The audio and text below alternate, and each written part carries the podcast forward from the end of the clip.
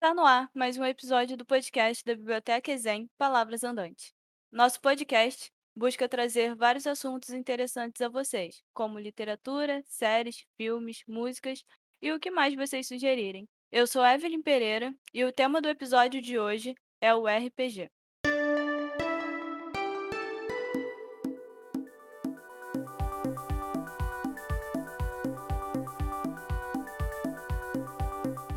O Role Playing Game, que na tradução livre poderia ser jogo de interpretação de papéis, é uma modalidade de jogo em que cada participante pode experienciar vários universos por meio de um personagem criado ou escolhido pelo mesmo.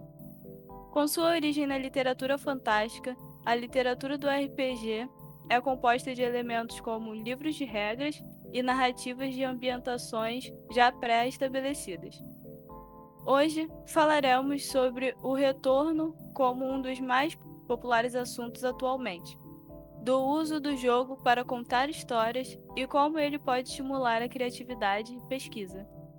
Antes de apresentar o nosso convidado de hoje, quero avisar para quem não nos acompanha nas redes sociais, estamos no Instagram com o perfil bibliotecaexem.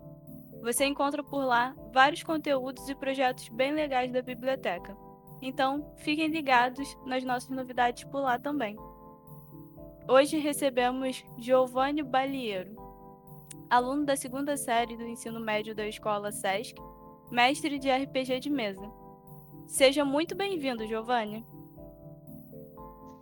Oi, gente, muito obrigado por me receber. Eu sou o Giovanni, né? E eu jogo RPG já fazem alguns anos com os amigos meus, inclusive eu tô começando um novo com amigos da Zen. Yeah. O jogo retornou às rodas de conversas a partir da necessidade de distrações, principalmente nessa quarentena. Entretanto, além do clássico RPG de mesa, existem variações, como por exemplo, o RPG Texting, que funciona através de chats de mensagens. Ele é também um ótimo método de contação de história e tem seu diferencial no fato de que os participantes têm uma participação ativa no desenvolvimento delas. Com isso, estou curiosa para saber de onde surgiu o seu interesse pelo jogo e como foi o seu primeiro contato com o mundo do RPG. O meu interesse, na verdade, surgiu perto do oitavo pro nono ano, assim, por tédio mesmo, sabe? Ficar fuçando na internet até descobrir alguma coisa. E eu acabei descobrindo uma série de RPG no YouTube, se não me engano chamava Jogando RPG, do canal Game Chinchilla que eu, eu apresentei alguns amigos, a gente começou a se interessar, a gente resolveu que ia aprender a jogar, e eu acabei me jogando de cabeça nesse mundo. fui atrás dos livros, fui atrás do, das regras de aprender a jogar, um grupo. E eu tive a sorte de, no ano retrasado, é, 2019, eu encontrei um grupo na minha cidade que jogava no Sesc toda semana. E foi lá que eu realmente me apaixonei, porque eu comecei a jogar levando isso mais a sério. Eu comecei de miniaturas, quando a gente jogava ainda em pessoa. Alguns professores encontraram no RPG um meio de aproximar suas matérias dos seus alunos. Conteúdos de história, geografia, física e matemática, entre outros, são introduzidos aos jogadores de forma lúdica na construção de cenários do jogo e na interpretação dos personagens criados. Os participantes têm a oportunidade de explorar e desenvolver os conceitos aprendidos em sala de aula à medida que, por exemplo, encontra-se em uma situação histórica em que precisam entender o contexto, origem e motivações dos personagens, ou enfrentar desafios que exijam a aplicação de uma operação matemática, enquanto se divertem e exercitam a imaginação e a lógica. Qual a sua opinião sobre o uso do RPG na educação? Já participou ou tem interesse de participar de algum? Assim, eu acho que RPG é realmente incrível para a educação, na verdade. Ele pode colocar a gente em qualquer situação, então dá para aplicar basicamente qualquer matéria com ele.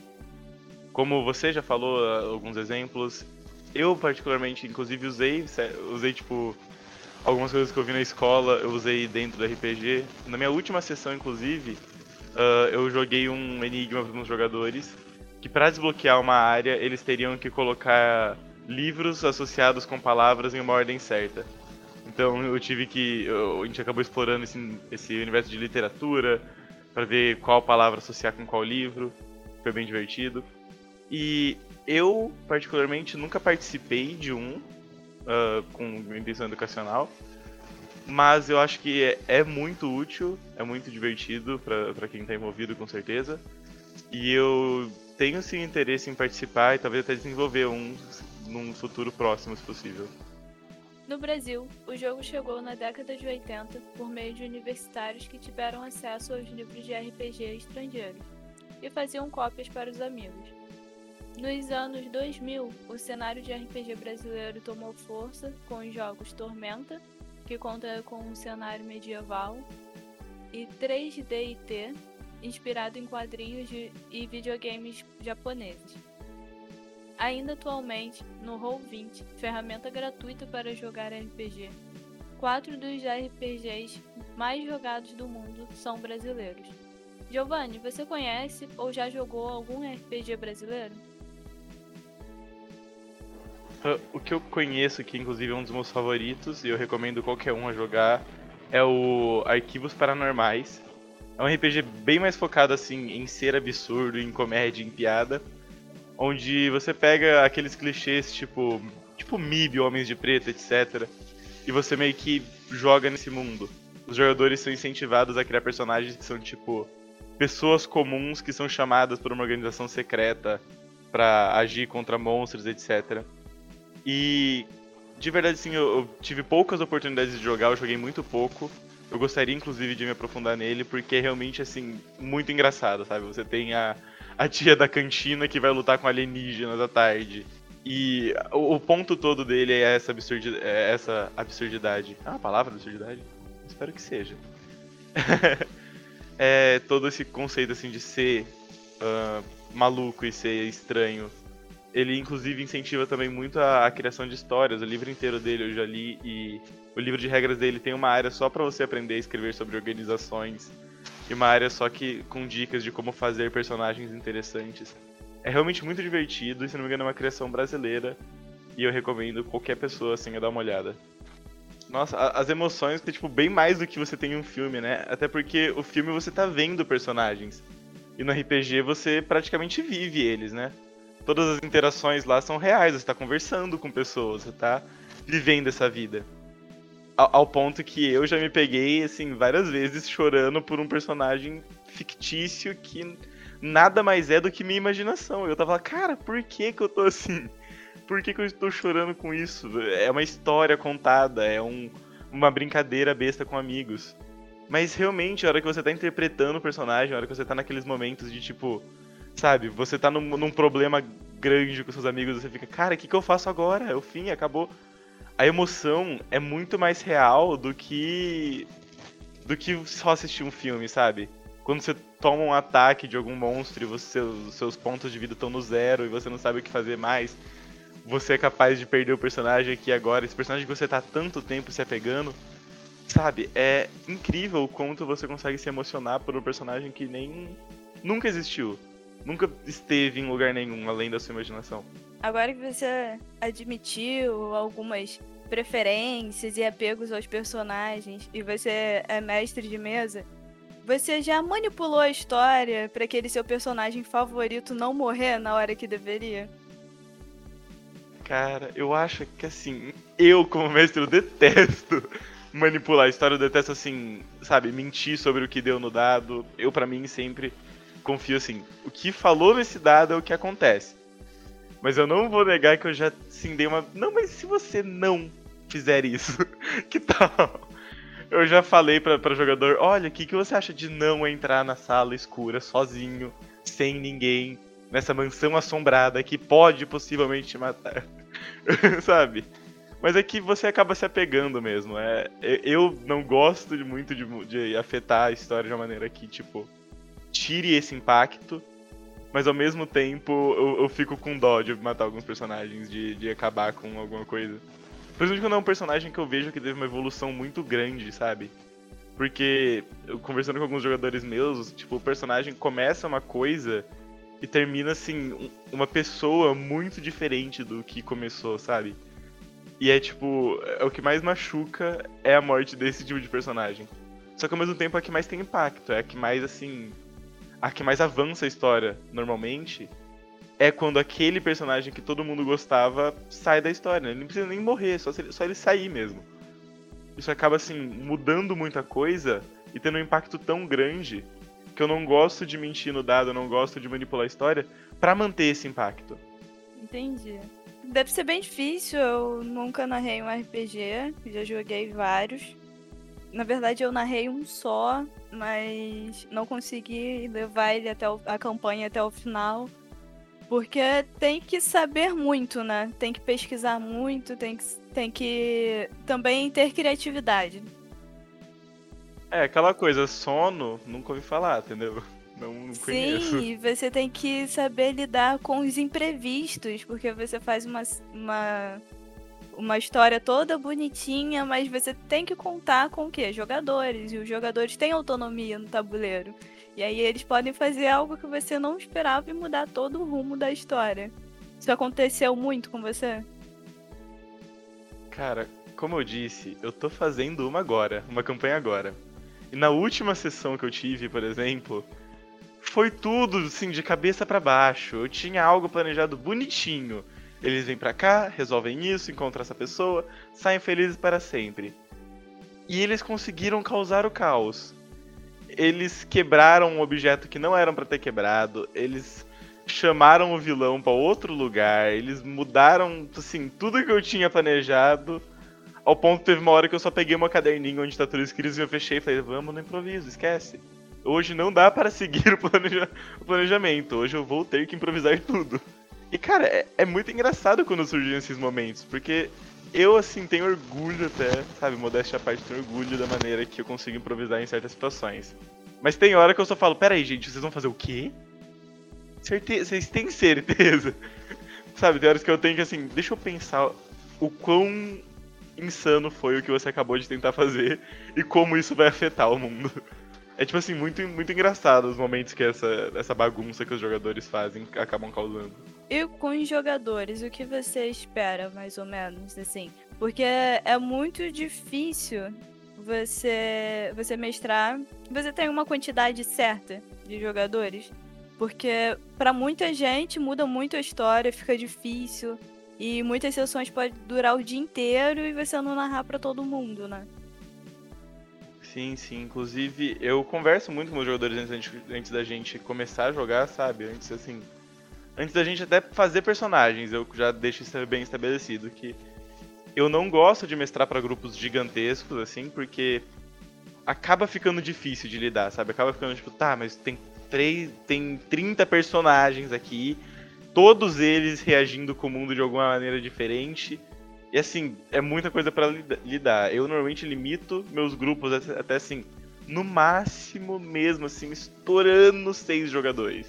E isso já, é, já começa a ficar complicado de lidar. Tanto assim, só no, no, no roleplay, né? Só no, na interpretação. Quanto no RPG de mesa, no caso, você falou que você faz o storytelling. No RPG de mesa tem muito combate com os dados, etc. E assim, quando você tem 10 jogadores, que eu já vi grupos com 10, 11 jogadores, fica uma confusão do caramba o combate, sabe? Você fica, tá, agora é a vez de tal pessoa, aí rola o dado só mudando, mexe aqui, troca aquilo, muda, anda.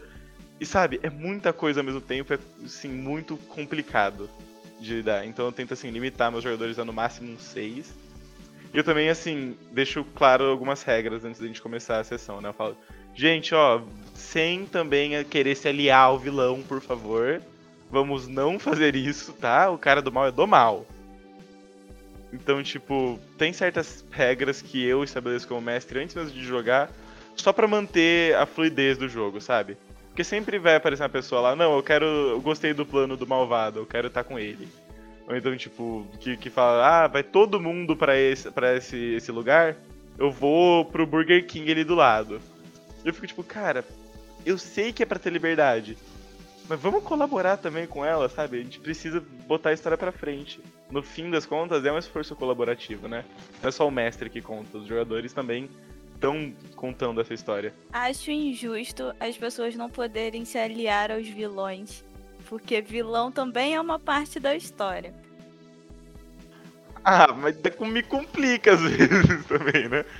Ah, este aqui é o filho do rei da destruição e caos, ele só quer destruir o mundo.